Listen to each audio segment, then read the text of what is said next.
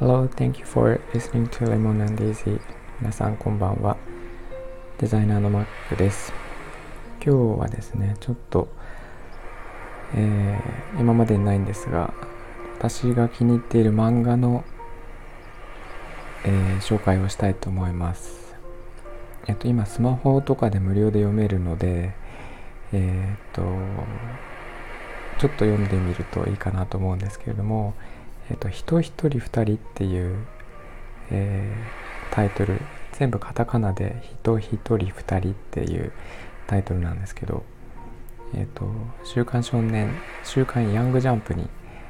掲載されていた漫画で、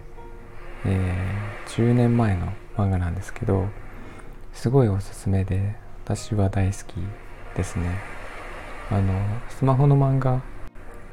スマホというか、漫画自体も全然読まないんですが、えっと、一時期読んでいた時があってで1話読んですごく気になってしまって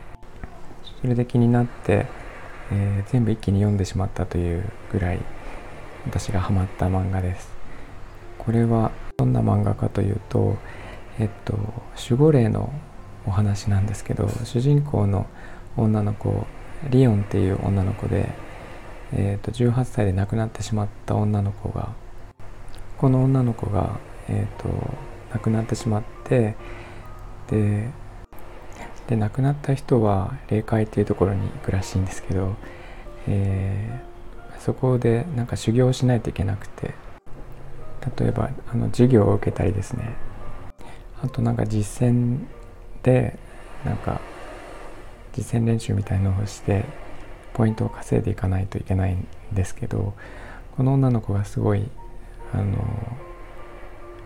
やる気がなくて毎日サボりまくって遊んでるっていう。でそこですごい怒られちゃうんですね。遊んでるんじゃないって言われてで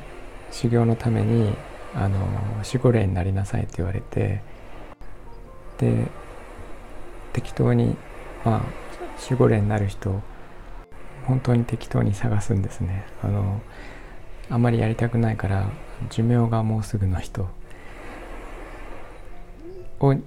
なになんか取り付いて、えー、すぐ終わらせようとするんですけどでその中で一人おじさんであのもうすぐ、えー、嫁を迎えるという人がいてでその人に取り付くんですね。で取り付いて初めてその人が日本の内閣総理大臣だったことを知るっていう、えー、お話でで取り付いた時は内閣の支持率が10%以下になっていて、えー、まあなんかそこからその、えー、リオンが守護霊になることでいろいろと変わっていくんですけど、えー、その変わりようがすごい面白いのとあとは、えー、この総理大臣私大好きなんですけど、えー、まあ、一気にこう守護霊が取り付くことで変わっていくんですね。その性格の変わりようとかが面白くて。あとは実際に日本を動かしていくっていう時にあこういうふうにやるんだなっていうのがすごいよく分かったりとかあとは悪の悪との戦いですね。まあ、少年漫画にありがちなんですけどそれが結構まあドロドロの戦いはあるんですけど結構爽快なところがあって、えー、私は大好きですね。この漫画はえっ、ー、と2番目に好きで、えー、一番好きなのが「あの風の谷のナウシカ」の原作なんですけどそれはまた別の機会に紹介したいと思います。えー、と人一人二人は、えー、といろんな漫画アプリで読めるようになっているのでもしよかったら読んでみてください、えー、では聞いていただいてありがとうございましたみんなが優しくありますように Thanks for listening and have a good evening. Bye bye.